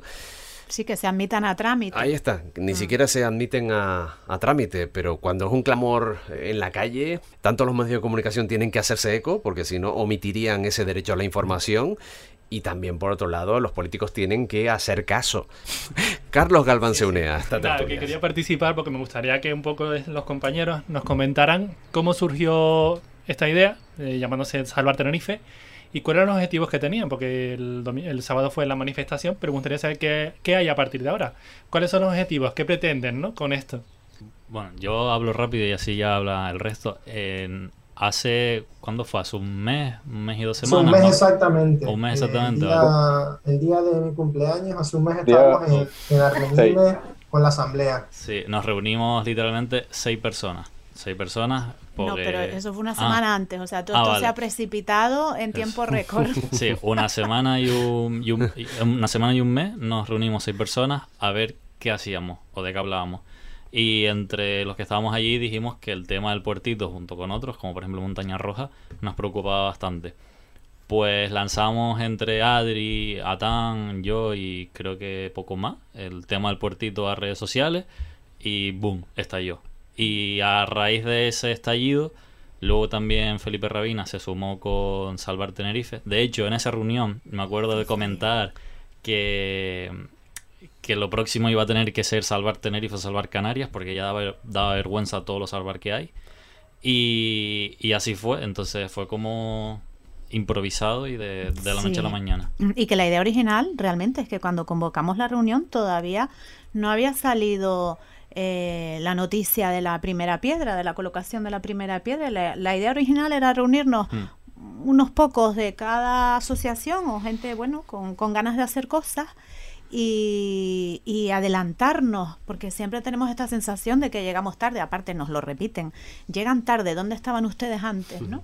Eh, adelantarnos a, a, estas situaciones dando valor a esos espacios naturales que vemos que están amenazados, aunque sobre el papel esté, estén protegidos, pero eh, adelantarnos y difundir los valores ambientales, patrimoniales, etcétera, que tienen de alguna manera para poner el foco de atención ahí y, protegerlos, protegerlos más, eh, bueno, más. eh, protegerlos. vamos a dejarlo en proteger. Y realmente cuando hicimos un listado de aquellos sitios que nos llamaban la atención, pues Montaña Roja, eh, la zona de Abades, etcétera, etcétera, vimos, uh, pero si es que ayer acaba de salir esto, de lo de la primera piedra, esto tiene que ser la prioridad número uno, ¿no? Y, bueno, y ahí empezó el, el boom. Sí, porque yo quería decir que estaban diciendo lo de la campaña ahora, que es salvar Tenerife, y yo creo que hará 3, 4 años, yo no sé cuántos de ustedes, ¿no? Que vamos hablando de, bueno, hablando como que son jóvenes, ¿no? Todos los que están aquí. Vamos, hace 3, 4 años tenían una, una, pancarta en la mano que ponía No hay planeta B. Hace 4 años estábamos todos en las calles protestando con la gente joven, con esta gente que se llama Juventud por el Clima, eh, los Friday for Future, toda esta gente estaba en la calle pero resulta que ahora hemos venido más al tema local. Ahora hemos empezado desde el otro extremo, de la parte local, con esta gente, con Salvar Tenerife. Por eso decía un poco qué objetivos tienen, porque en aquel momento hubo un boom. Sí que se consiguió que en muchos sitios, como el nuestro, se declarasen de emergencia climática, surgieran consejerías que se llaman de transición ecológica, pero parece que todo eso no ha funcionado. Entonces, no Greta Thunberg, ¿no? Hizo bastante por, por aquel fomento, ¿no? Yo personalmente estoy esperando hasta este sábado a ver si algún político se pronuncia públicamente, que hasta ahora la cuenta es cero y sacaré otro vídeo para acabar de tumbarlos, porque es una vergüenza que haya esa manifestación, esa movilización de personas, y para los políticos es como si no hubiera pasado, como si hubiera sido un sábado normal en Santa Cruz, muerto, en el que no hay nadie. Y es una auténtica vergüenza. ¿Y no cree que hay debate interno también? Sí lo hay, pero lo tienen escondido. Porque, el hecho de que una consejera de Medio Ambiente del Cabildo se plantara a poner a esa primera piedra y que al día siguiente hubiera un desmentido, una vuelta atrás y una paralización eh, días posteriores de la hora, y eso se plantea como algo... Son, son 100% conscientes que el, debate público está, el debate en las redes sociales está, ya raro es el político que publique algo y no haya gente a comentarle, a decirle no te rías de nosotros, esto que estás poniendo es mentira. Y yo personalmente creo que por estrategia política y de marketing, entre comillas, no le dan la importancia a este tema y lo tratan de ocultar lo máximo posible, porque si no estarían reconociendo el, el problemón que hay y la, y la opinión pública. Sí, no, yo, yo, creo que hay varias pruebas, ¿no? Está por un lado que mm, la propia vice, vicepresidenta ¿no? del Cabildo ha retirado de sus redes la imagen y, y la publicación donde ella pues salía ahí diciendo poco más que, que, el proyecto era la panacea de la sostenibilidad y la solución a todos los problemas que hay en Tenerife, poco más. Eh, y como comentaba Pablo, efectivamente, ahora eh, cualquier publicación de cualquier tipo de cosa que nos intentan vender como sostenibilidad, que parece que es la palabra que está de moda, y esto puede crear también un rechazo a cualquier proyecto que se venda luego como sostenible y si lo sea, em, es eh, criticada y, prácticamente tumbada por la gente, porque ya la, la sociedad está cansada de que eh, con poner sostenibilidad ya se admite cualquier cosa. Lo último que le falta es a ver cuánto tardan en sacar la, palabra sostenibilidad con el circuito del motor, porque bastante están tardando, me parece. Y también me gustaría decir que desde el inicio, desde que se empieza a hablar de, este macro proyecto de hotel de lujo en el puertito, eh, nos han querido vender la imagen de que el puertito está está destrozado, está lleno de basuras, está lleno de campistas ilegales y como que ellos un poco más que vienen aquí como a, salvarnos, a protegernos y que vienen aquí a arreglar el entorno. En ningún momento que a nadie se le pueda ocurrir que, para, para mejorar, para restaurar un lugar que está deteriorado, lo último que nosotros tenemos que pensar es que hay que construir un hotel encima.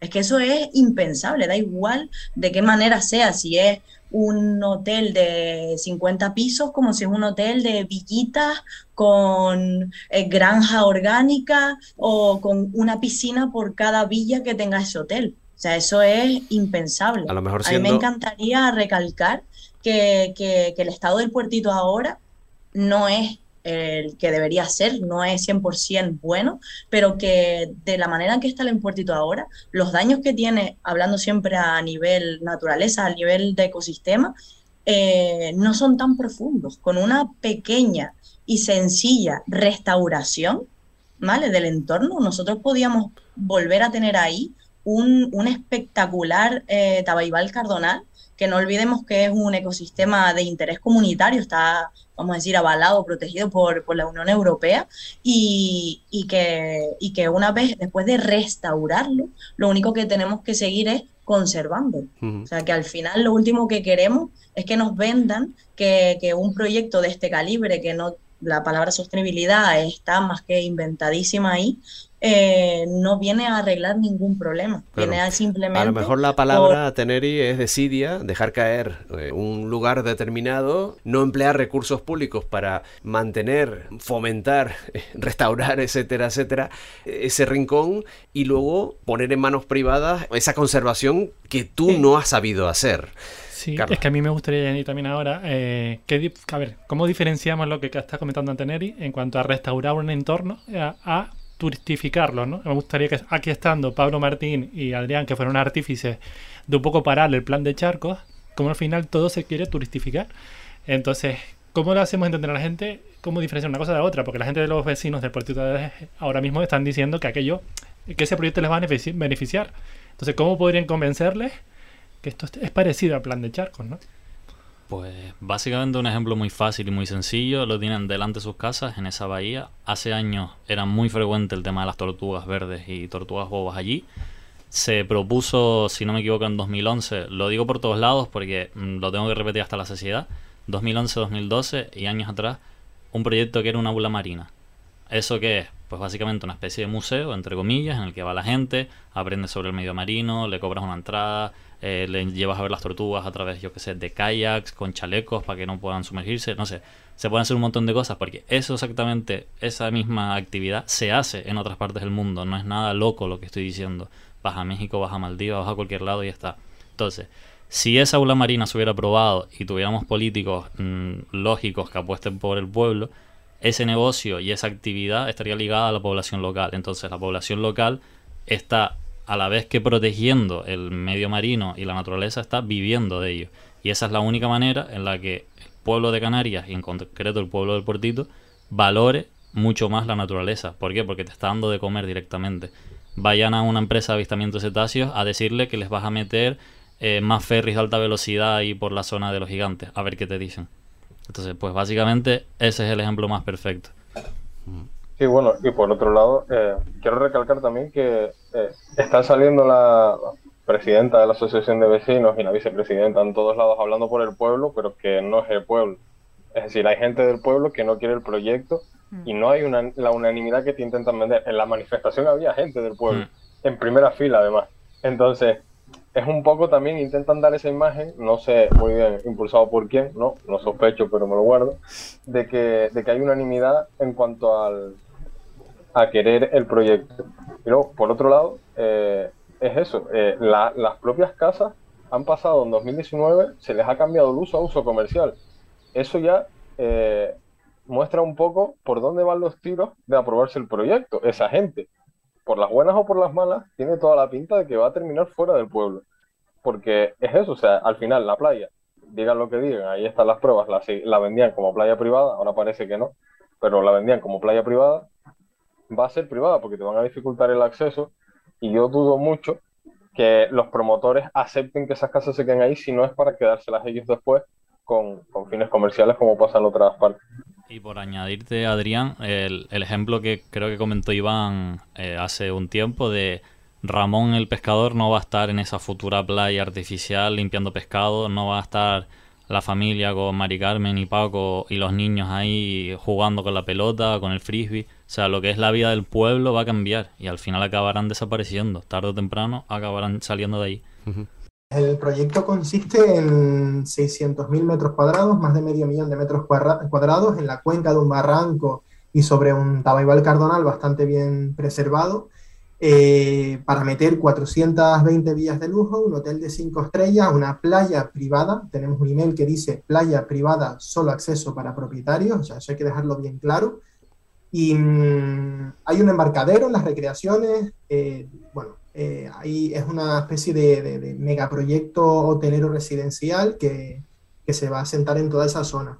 Eh, sabemos esto por la página web del proyecto, no porque hayamos accedido a la información pública de esto. Nos está costando muchísimo tener esta información.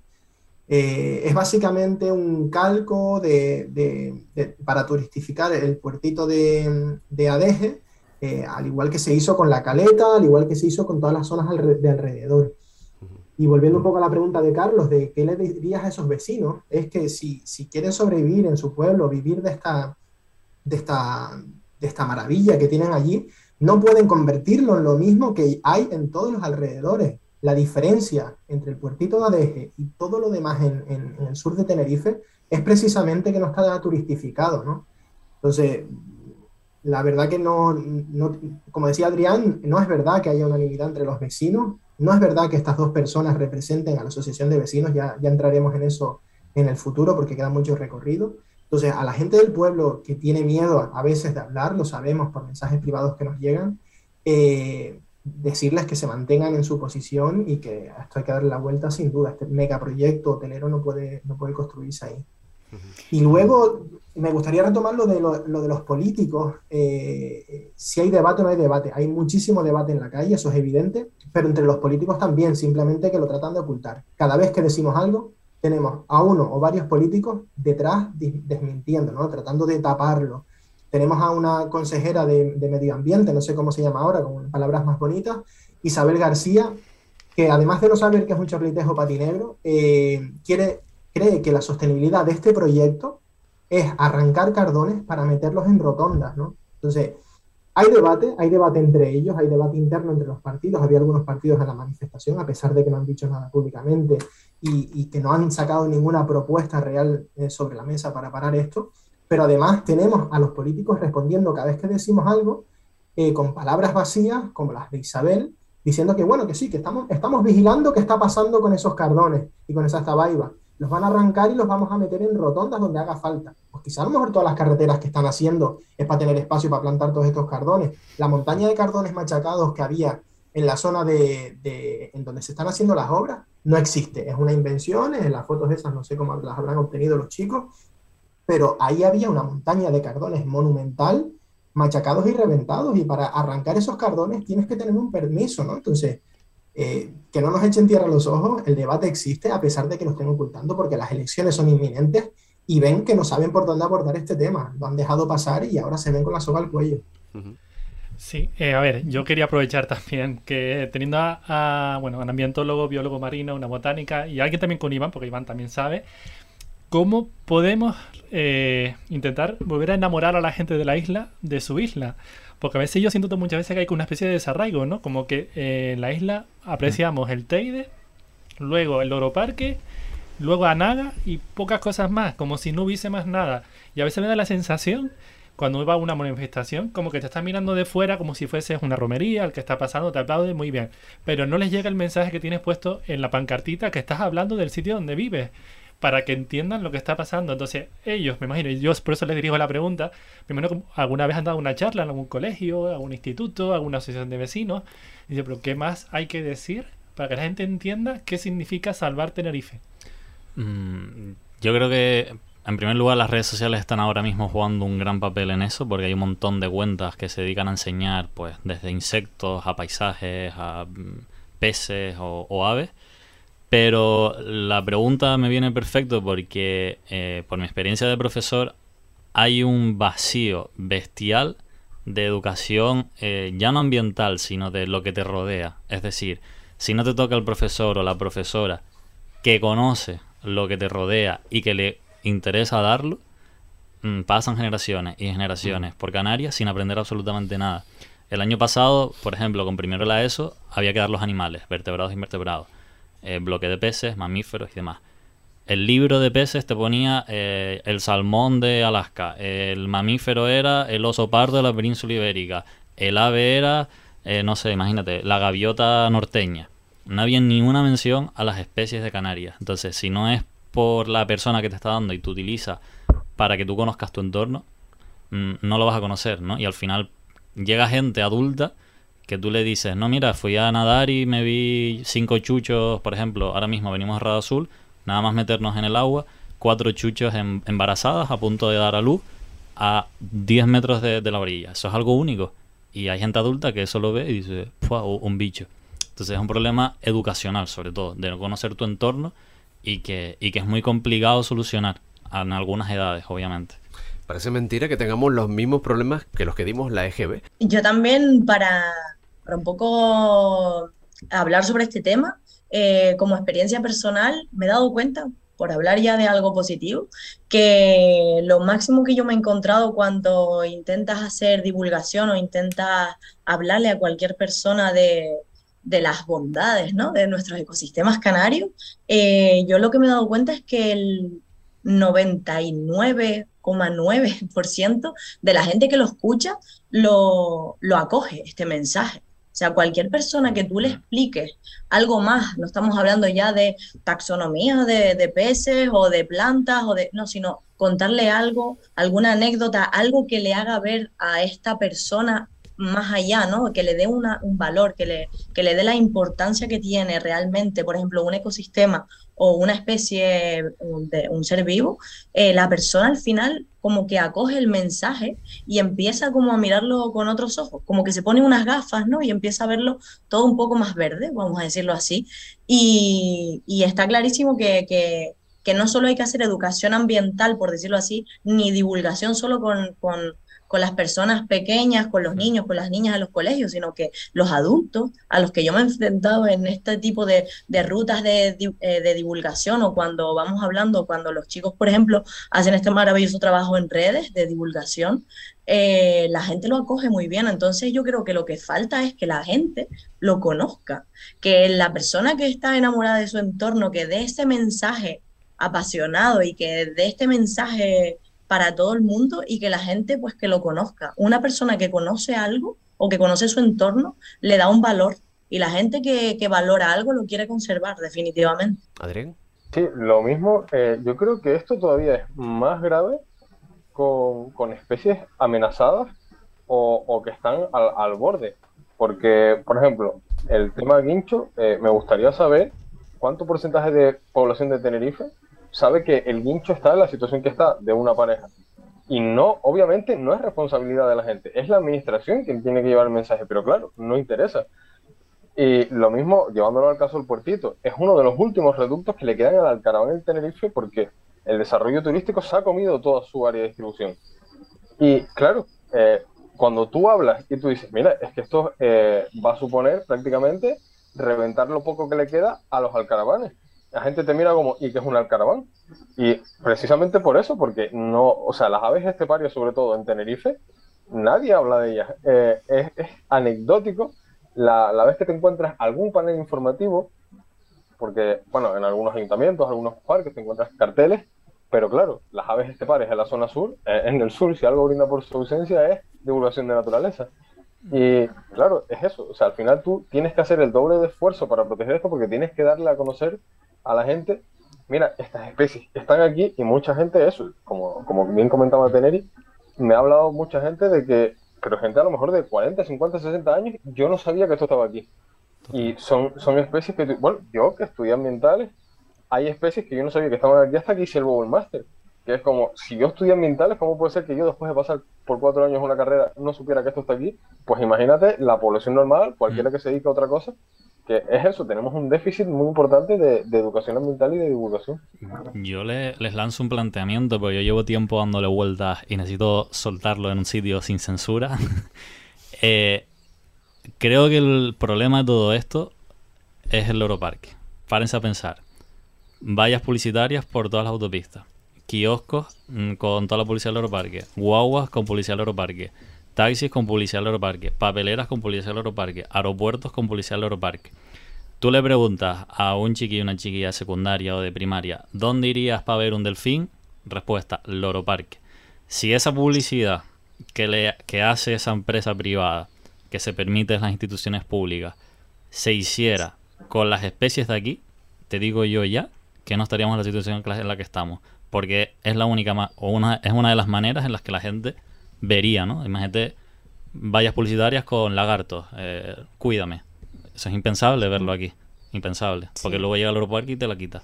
Yo creo que aquí lo que hace falta es una campaña de marketing, ¿no? Pues yo creo que aquí nos hace falta, como yo les decía antes, algo así tipo enamórate de tu isla, ¿no? Porque parece que no la conocemos, estamos enamorados de cosas que no son de aquí, eh, de playas artificiales que nos han creado, como las Teresitas, que están muchos póster que yo me he visto incluso fuera de aquí, como la gran playa de la isla, o, la Esterlicia, o el Loro Parque. Creo que no nos hemos enamorado todavía de nuestra isla. Yo creo que a, Salvar Tenerife les queda, yo creo que esa, esa vía de intentar convencer a la gente que vive en la isla, porque a mí me da tristeza que, bueno, la gente de ATAN no sabrá, como estos días no ha escrito una persona de Francia, una persona de Bélgica, preocupadísimos por lo que estamos haciendo con Tenerife. O sea que da pena que al final incluso sea gente desde fuera que se da cuenta de esto.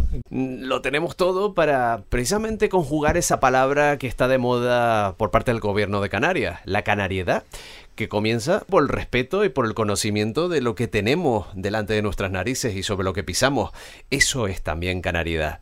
Y muchos de nosotros sabemos mucho más de canariedad que los que están ahora mismo gestionando, ahora mismo y hace algunos años gestionando nuestro archipiélago. Y parece que la cosa no cambia. Esperemos tener otra perspectiva. Y lamentablemente vamos a seguir hablando de manifestaciones y de reivindicaciones porque el ambiente está eh, efervescente en la calle. Hay ganas de luchar por lo nuestro, lo nuestro. Un eslogan tan manido, pero Aquí tiene sentido, lo nuestro, sí, lo nuestro es lo de todos, los que pisamos este archipiélago y los que queremos nuestro, nuestro archipiélago. Pablo Martín, Adrián Flores, Ateneri Rivero, Iván Cerdeña, Elena Espinosa, Carlos Galván, gracias por esta tertulia que hemos tenido, de alguna manera también forma parte de esa terapia que tuvimos el fin de semana en esa manifestación Salvar Tenerife, ¿no? Gracias por ese esfuerzo. Venga. Muchas gracias. Gracias. Bueno. El atril de Atán. En esta ocasión, el periodista, compañero de Atán, Gabriel Díaz Mora, nos invita a la reflexión en este cuento.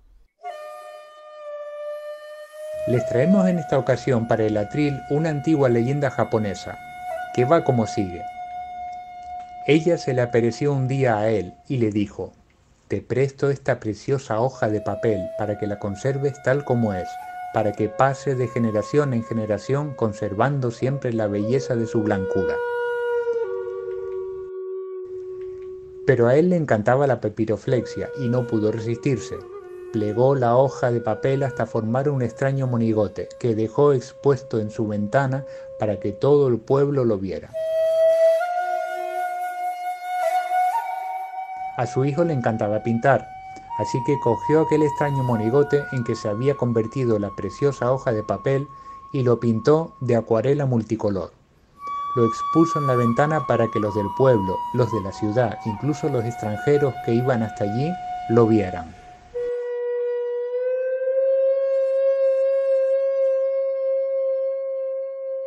A su nieto le encantaba recortar, así que cogió el monigote multicolor de la ventana y lo recortó en cuadraditos, para que todo el mundo lo viera. Ella reapareció un buen día y enfureció. ¿Qué han hecho con mi preciosa hoja de papel? ¿Qué ha sido de su legendaria blancura? La han vuelto irreconocible. Ella es la madre naturaleza. La hoja de papel es el Parque Nacional del Teide.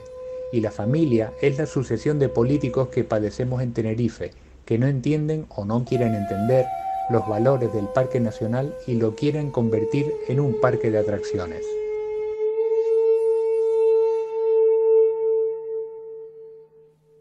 La Trinchera Verde. Termina una nueva entrega de La Trinchera Verde. Les esperamos en unas semanas para seguir analizando, reflexionando y conociendo muchos más asuntos que afectan a nuestro medio ambiente. Gracias por escucharnos. ¿Quieres ser amigo de la naturaleza? Hazte socio.